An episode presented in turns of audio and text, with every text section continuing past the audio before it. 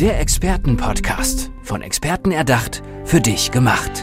Experten aus nahezu allen Bereichen des Lebens geben wertvolle Tipps, Anregungen und ihr geheimes Know-how weiter. Präzise, klar und direkt anwendbar. Von A wie Affiliate bis Z wie Zeitmanagement. Der Expertenpodcast macht dein Leben leichter. Und wir kommen jetzt zu einem wirklich wichtigen Thema, denn viele Menschen werden eingeschränkt durch Ängste, sei es Flugangst oder Prüfungsangst. Ich denke, der eine oder andere kennt das auch. Und die Frage ist, was kann man eigentlich tun gegen diese Ängste? Und ich freue mich jetzt mit Kirstin Doppelhammer genau darüber zu sprechen. Kirstin, gibt es so ein Patentrezept gegen Angst? Ja, im Grunde schon.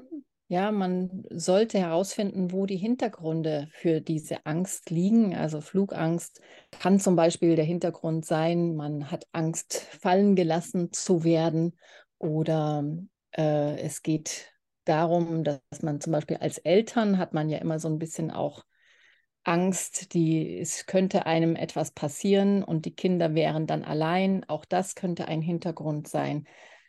Auch bei Prüfungsangst ähm, dürfen wir an die Hintergründe gehen und, und schauen, wo das herkommt. Ähm, bin ich vielleicht geschimpft worden mit schlechten Noten äh, als Kind oder ähm, habe ich Angst, dass andere über mich lachen könnten, wenn ich eine schlechte Note bekomme? Ähm, klar, also da darf man sich die Hintergründe anschauen und das ist auch gleichzeitig das Patentrezept. Mhm. Ja, es ist ja manchmal, klingt eine Angst ja sehr irrational. Du hast es gerade gesagt, es sind oft auch vielleicht verborgene Auslöser. Wie gehst du denn da an die Arbeit, wenn jemand zu dir kommt und sagt, also ich käme zu dir und sage, Kirstin, ich habe ähm, eine Prüfung und habe unglaublich Angst davor. Wie arbeitest du mit Menschen? Also als erstes schauen wir natürlich genau, was es für eine Angst ist und auch ähm, das genau nochmal ähm, ja, herauszuarbeiten, wo genau besteht die Angst. Also ist es dann eher das falsche Ergebnis zu haben oder äh, die Aufgaben nicht äh, bewältigen zu können oder nicht lösen zu können. Ähm, und dann schauen wir auch genau, wo kommt es her? Ja, wo ist ein Glaubenssatz, ein negativer Glaubenssatz, äh, den ich mein Leben lang vielleicht schon mit mir rumschleppe weil die meistens aus der Kindheit kommen. Und diesen Glaubenssatz werden wir dann bearbeiten. Äh, da gibt es verschiedene Methoden und somit können wir ähm, da wirklich richtig an die Ursache gehen. Hm, diese negativen Glaubenssätze sind ja bei uns verantwortlich für sehr vieles, was uns blockiert. Wie entsteht so ein Glaubenssatz eigentlich? Also ein Glaubenssatz ist ja das, was wir von uns oder von der Welt glauben.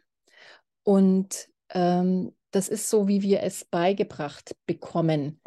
Das müssen nicht immer die Eltern sein, aber es kommt eben sehr oft aus der Kindheit. Was erleben wir in der Kindheit? Wie werden wir erzogen? Zum Beispiel äh, negativer Glaubenssatz über Geld äh, wäre äh, zum Beispiel, das Geld kommt immer nur zu den Reichen, weil das vielleicht immer die Oma gesagt hat. Und auch das kann einen dann in der Zukunft blockieren. Aber nochmal zurückzukommen auf die Ängste, ähm, die negativen Glaubenssätze ähm, übernehmen wir teilweise und ein Glaubenssatz entsteht zum Beispiel mit vier Wiederholungen. Ja, wenn die Lehrerin in der Schule sagt, du kannst nicht malen und dann sagt es nochmal jemand äh, und man hat ein paar Wiederholungen, dann übernimmt das Unterbewusstsein das wirklich als Glaubenssatz und glaubt auch daran, daran. Das Unterbewusstsein prüft nicht, ob es richtig oder nicht richtig ist. Das Unterbewusstsein übernimmt es einfach und äh, somit könnte zum Beispiel auch die Mutter zu Hause sagen, nein, das stimmt aber alles gar nicht, du kannst wunderbar malen.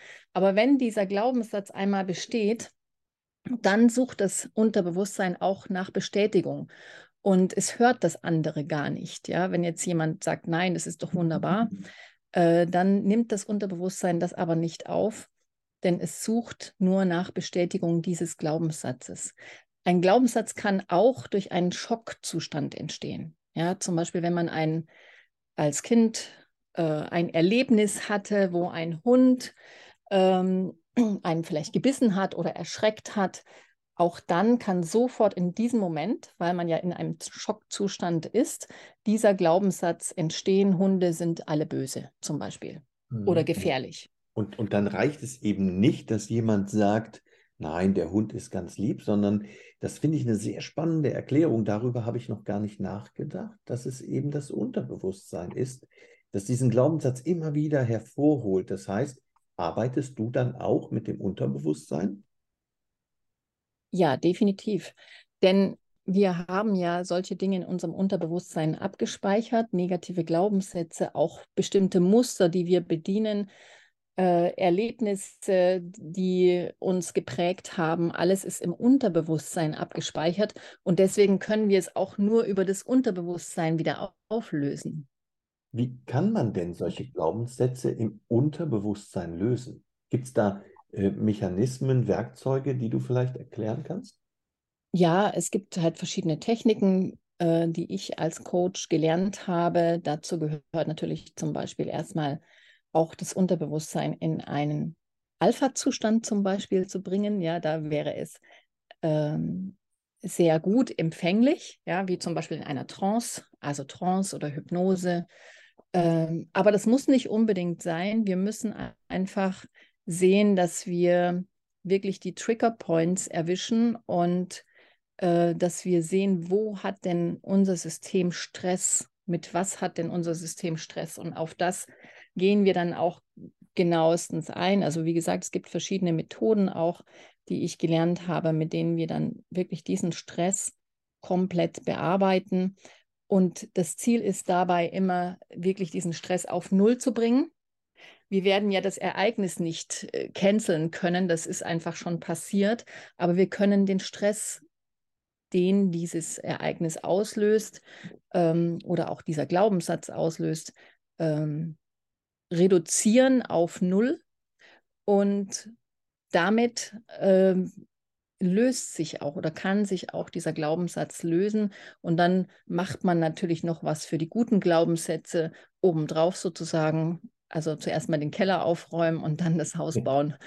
So funktioniert das. Ja, ein ganz spannendes Thema. Ich bedanke mich für dieses Gespräch, Kirstin Doppelhammer. Vielen Dank.